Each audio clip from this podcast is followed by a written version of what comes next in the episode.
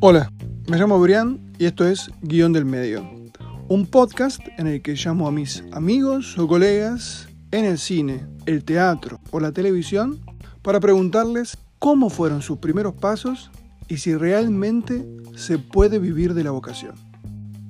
Esta conversación es con Claudia Costafreda. Claudia comenzó haciendo cortometrajes en la escuela de cine donde fue alumna, la misma escuela en la que luego dio clases. Los cortos tuvieron su recorrido y su reconocimiento en festivales. Y quizá en el momento menos esperado le abrieron una puerta a un gran cambio en su carrera. Hoy escribe una serie para Netflix en España. A Claudia la conozco por un amigo en común. Desde que se mudó a Madrid no he vuelto a verla y quiero saber en qué anda. Con los dos confinados en casa y en chándal, es una buena oportunidad.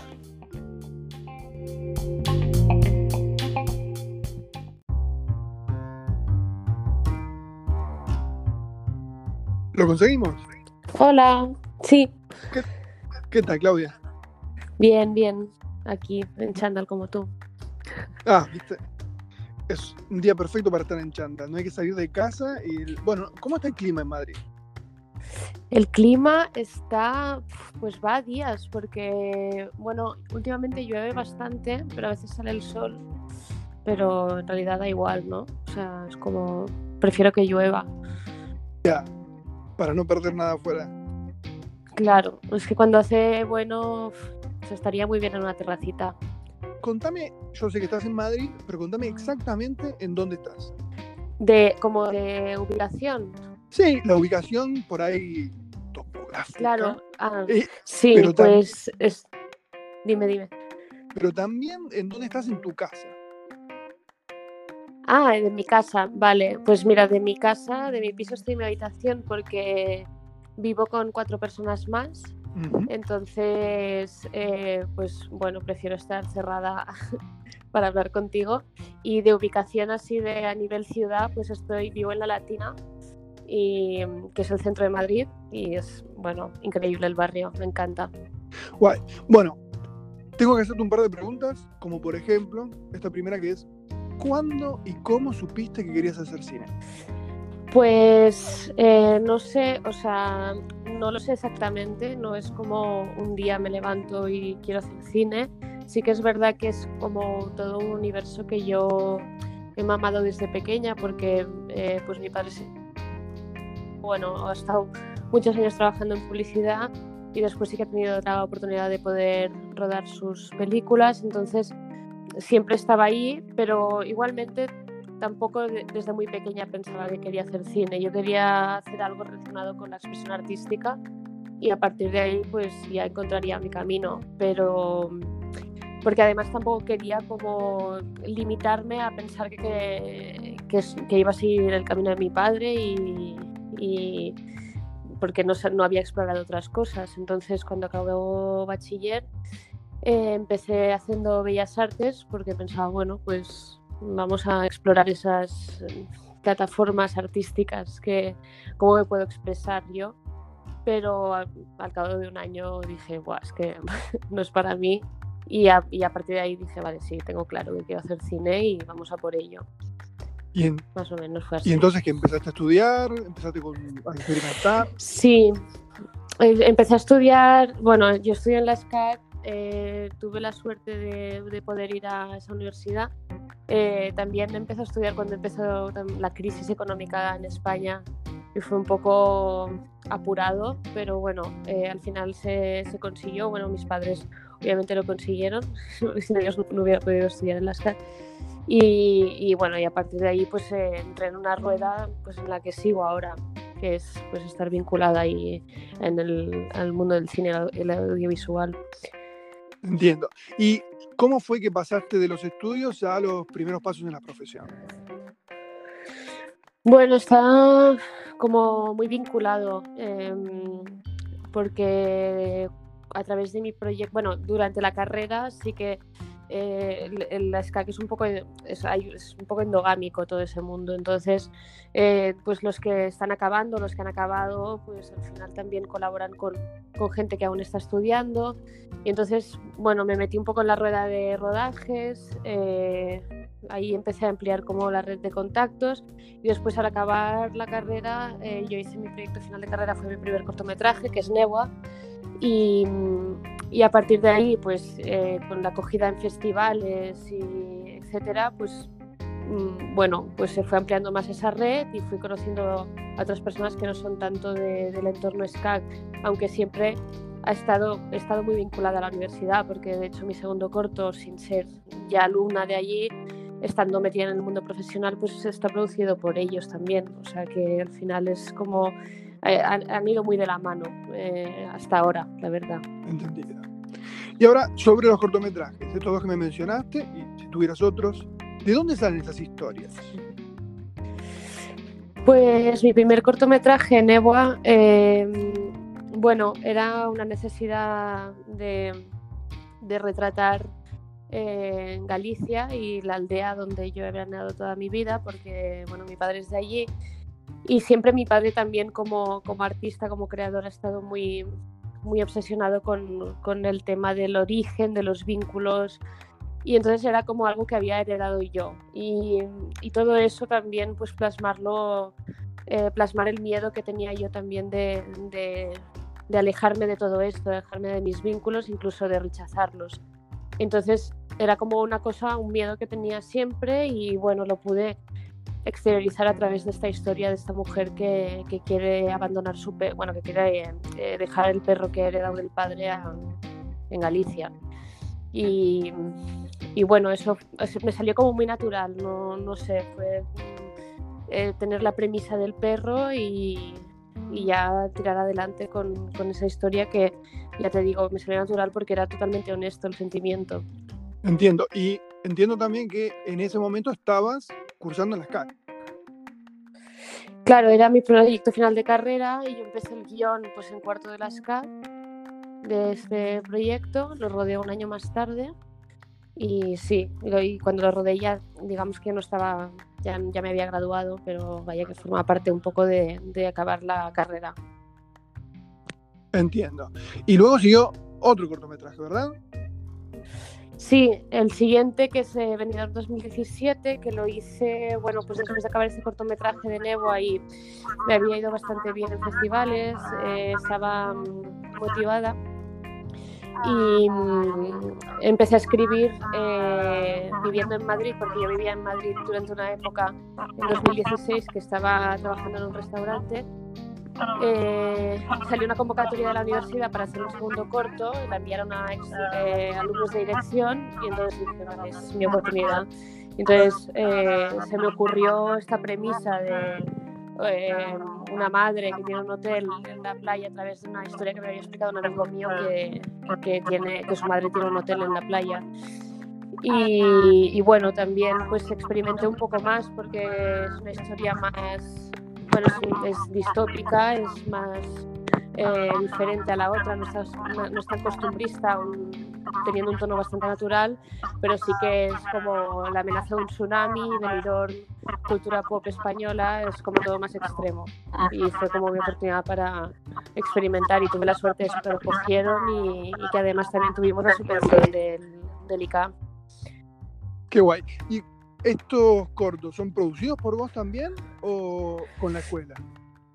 La escuela, o sea, la escuela produce los dos, eh, pero bueno, también hay las ayudas del Estado. O sea, en el, segundo, en el, caso del segundo corto, pues lo presentamos a las ayudas del ICAI y nos dieron, pues creo que quedamos segundos, si no me equivoco, nos dieron la, la máxima ayuda que habíamos pedido, que es como la mitad de, de lo que tienes presupuestado. Así que también, pues eso es eh, financiación pública y también eh, algún dinero que había eh, guardado yo a través de festivales que había ganado con el anterior corto, lo había reinvertido en hacer este también. Entendido. ¿Qué te hubiera gustado saber antes de empezar, no sé, con este proyecto del que me estás hablando, con el corto anterior? ¿Algún aprendizaje que mm. consolidaste en estos en estos proyectos? Pues, bueno, mm, sobre todo como a, no sé, a dejar de llevar por la intuición, pero es algo que yo creo que, que hice. Eh, para mí no me hubiera gustado saber como otras cosas antes, porque creo que cada proyecto eh, nace y crece en un momento determinado porque tiene que ser ese momento. Entonces, y, se ejecuta de una forma concreta y se explica y, se, y te emocionas de una forma concreta con tu proyecto porque estás en ese momento de la vida y porque tienes esos aprendizajes. Entonces, ahora mismo no, no, no me diría nada a mí yo del pasado. Es como haz lo que estás haciendo y ya está bien y, te llevará a muchas buenas cosas. entonces estamos en que Claudia, nacida en Barcelona, se va a vivir a Madrid. ¿Qué te llevó a Madrid? Bueno, en realidad yo no eh, nací en Madrid, en realidad yo, eh, pero muy pequeñita me fui a Barcelona. Entonces tengo aquí, mis padres también son de aquí, o sea que me llevó a Madrid. Eh, ahora esta última etapa, pues un proyecto muy bonito que es el de Veneno, la serie de, sobre Cristina la Veneno de los Javis. Eh, pues me llamaron, me habían visto mis cortos y les pareció que, que podíamos eh, encajar creativamente, entonces me llamaron porque estaban buscando guionistas. Yo no, no he estudiado guion, he estudiado dirección, pero bueno, aún así yo sí que escribo mis propios guiones y, y supongo que, bueno, pues él es o la manera de contar las cosas creyó que podía aportar a la serie, entonces entré el guionista de esa serie y me fui pues de un día para otro casi a vivir aquí a Madrid y ya me, me he quedado. Qué guay, qué guay. Mm. ¿Y, ese proyecto está ahora mismo, se puede ver? Sí, bueno, es una serie producida por A3 Media que, que, que, se estrenó el pasado 29 de marzo, si no me equivoco. Se estrenó solo forma de tres media porque los otros capítulos, bueno, se están rodando, entonces como las series no se rodan eh, cronológicamente, sino que tú vas rodando según localización, actores, etcétera, pues no se pueden estrenar más capítulos porque faltan trozos de todos los capítulos. Entonces, eh, bueno, como se paró el rodaje y eso por lo del coronavirus, pues eh, se estrenó solo el primer capítulo, pero bueno, a la espera de poder acabar los demás y que se estrenen, pero ha tenido muy buena acogida el primer capítulo tanto en crítica como, bueno, eh, diferentes colectivos también LGT, eh, LGTBI, porque se trata de, la vida de Cristina Veneno, que es un personaje, es una persona trans que, bueno, murió hace tres años, que es la, bueno, fue una prostituta que, llegó a la tele y revolucionó un poco todo por el discurso que tenía y... Ah, ¿te importa si nos ponemos un poco más íntimos y me contás algún detalle de el momento en el que te encontrabas, el momento en que te llegó la noticia. Para irme a Madrid, dices. Exacto, del nuevo proyecto. Ah, sí. Pues cuando me llegó la noticia del nuevo proyecto, pues la verdad es que mm, fue un momento clave porque yo estaba en el paro, eh, llevaba dos años trabajando en un medio de comunicación, hicieron un ERE y entonces, pues, bueno, llevaba dos meses en mi casa, pues cuando te piensas que tienes que aprovechar el tiempo para escribir tus proyectos y tal, pero igual de estado de ánimo, pues no, te encuentras suficientemente fuerte. Entonces, eh, en el momento en el que me llamaron y me ofrecieron la oportunidad, pues para mí fue muy, o sea, fue un subidón de adrenalina porque suponía también un cambio de espacio, de conocer gente nueva, más allá de, de lo interesante que fue el proyecto, que que realmente me levantó mucho el ánimo. ¿Tenés algún recuerdo concreto, algo para, para comentar? Me llamaron y sucedió esto, ¿dónde estabas? Bueno, sí, de hecho estaba, o sea, cuando me llamaron, que me llamó Javi Calvo, eh, me estaba en casa con, con, una de mis mejores amigas, con Ana, que, que, vivía con ella, y estábamos poniendo estanterías en la pared porque las dos estábamos ociosas en plan, ¿qué hacemos? Pues reformamos la casa y estábamos poniendo santerías en la pared, pintando un mueble, con toda la casa patas arriba, rollo dos señoras jubiladas, total. entonces, eh, cuando me llamaron y le dije esto a Ana, que tampoco se cerró ni nada, pero que había esa posibilidad, bueno, nos bajamos al supermercado abajo, compramos un, un cava y nos empezamos a emborrachar. Eso es lo que pasó. Y luego comentas que, bueno, hubo un cambio en términos profesionales. Este, ¿cómo lo, cómo lo capitalizas, digamos? qué, qué, pensás que fueron los verdaderos cambios? Bueno, sobre todo que mm, yo por primera vez eh, trabajaba en un proyecto ejerciendo un cargo en el que me siento 100% identificada y cobrando por ello y cobrando dignamente, o sea, cobrando bien. Entonces, para mí eso fue un cambio, porque aunque llevara tiempo dedicándome al medio, incluso dando clases en mi propia universidad, mm, sentía que, que había la losa de la precariedad encima mío, ¿sabes? Sí que no sabías si, si podías llegar a vivir de esto en algún momento, siempre tienes la esperanza de que sí, pero tampoco tienes la seguridad. Entonces, cuando llegué a Madrid, que, wow, o sea, yo ya estoy establecida, ya es como que, bueno, y aquí también hay mucha industria, se produce mucho más, entonces la sensación de, de, estar conociendo continuamente a gente y de estar ampliando tus redes y, bueno, ese fue el cambio, el dignificar el trabajo, básicamente. Una especie de reconocimiento también. Sí, sí, por supuesto, sí, de, de bueno, de, de, ya no depender tampoco de, de reconocimiento que tienes en la universidad, sino que ya se te reconoce por ti misma y, bueno, eh, el hecho de estar en una serie como Veneno, pues también te, te, lleva a un grado profesional distinto al que estabas antes. Entonces, mm, ya todo lo demás ya viene mucho más rodado. Entendido. Ahora, me decís que la serie está frenada, está parada por el tema de corona, evidentemente, ¿no? Sí. ¿Tenés, ¿Tenés alguna predicción, algún pálpito, alguna esperanza sobre cómo se desarrolle la industria después de, este parón? A ver, yo creo que, o sea, no lo sé, lo que voy a decir es opinión personal porque habrá gente que lo sabe mucho mejor que yo, pero eh, por una parte creo que, tirar adelante producciones audiovisuales eh, están, o sea, con estas precauciones es complicado porque al final un rodaje, aunque sean rodajes pequeños, pues es un cúmulo de gente, eh, bueno, es como más, más peligroso, digamos, pero también por otra parte pienso que se tienen que encontrar las maneras de hacerlo porque ahora mismo eh, se está consumiendo muchísimo audiovisual, o sea, la gente obviamente confinada pues, pues mira muchas más series, muchas más pelis y, bueno, eh, es una cosa que se, que se consume, que se, la cultura al final se ve y, eso no, no, ha dejado de ser así ahora mismo, sino con lo cual pronóstico creo que es que se va a encontrar la manera porque creo que los productores quieran perder la oportunidad. Lo que sí creo es que se va a apostar también por formatos más pequeños, eh, rodajes más pequeños. Bueno, pues no, no sé, ya lo veremos, pero creo que va a ir por ahí la cosa. O volvemos al cine clásico y todo el mundo se hace experto, o hay que encontrar la manera de seguir rodando. Claro, claro, sí, sí, sí, bueno, se va a encontrar seguro. bueno, entonces, después de toda, esta experiencia en Madrid, seguramente pensás que sí, que se puede vivir del cine en España.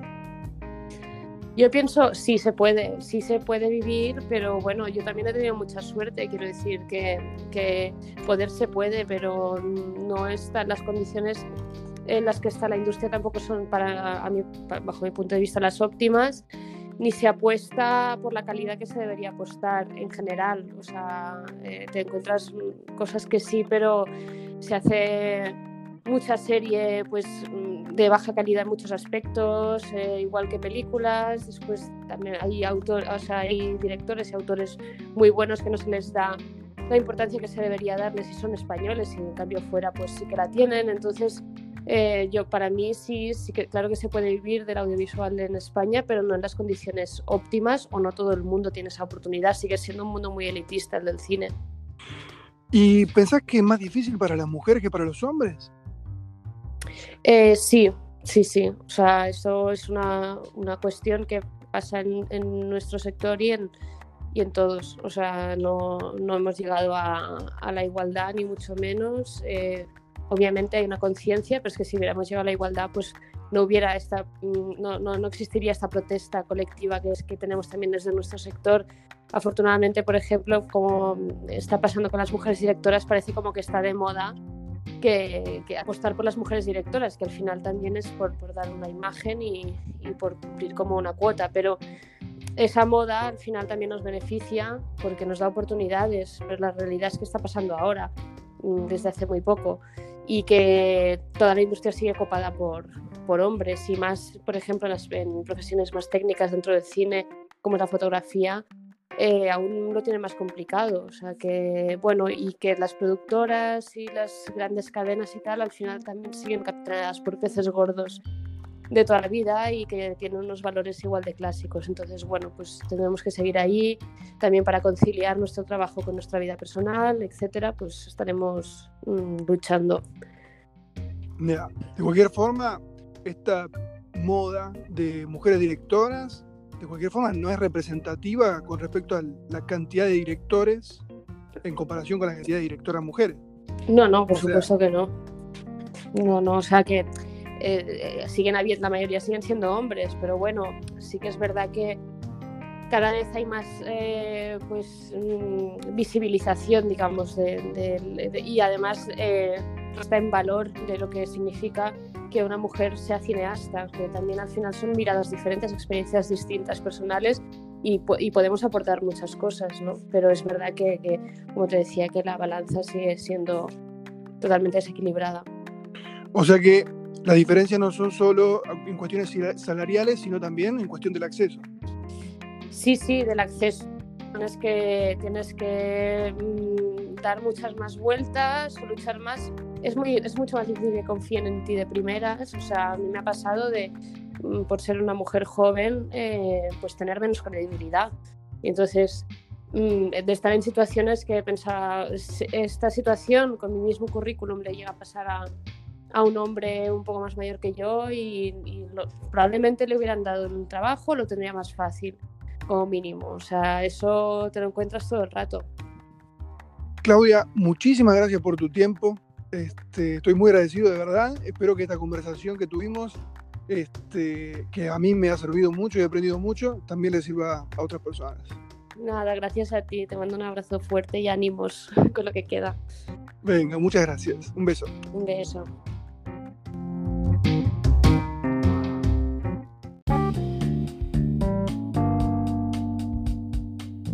La próxima conversación es con Fede Marcello, director de cine en Argentina, actualmente estrenando su última película De acá a la China en plataformas streaming.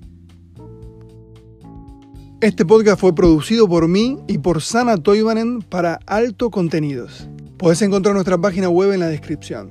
Suscríbete para no perderte de los próximos capítulos y de las novedades de Alto.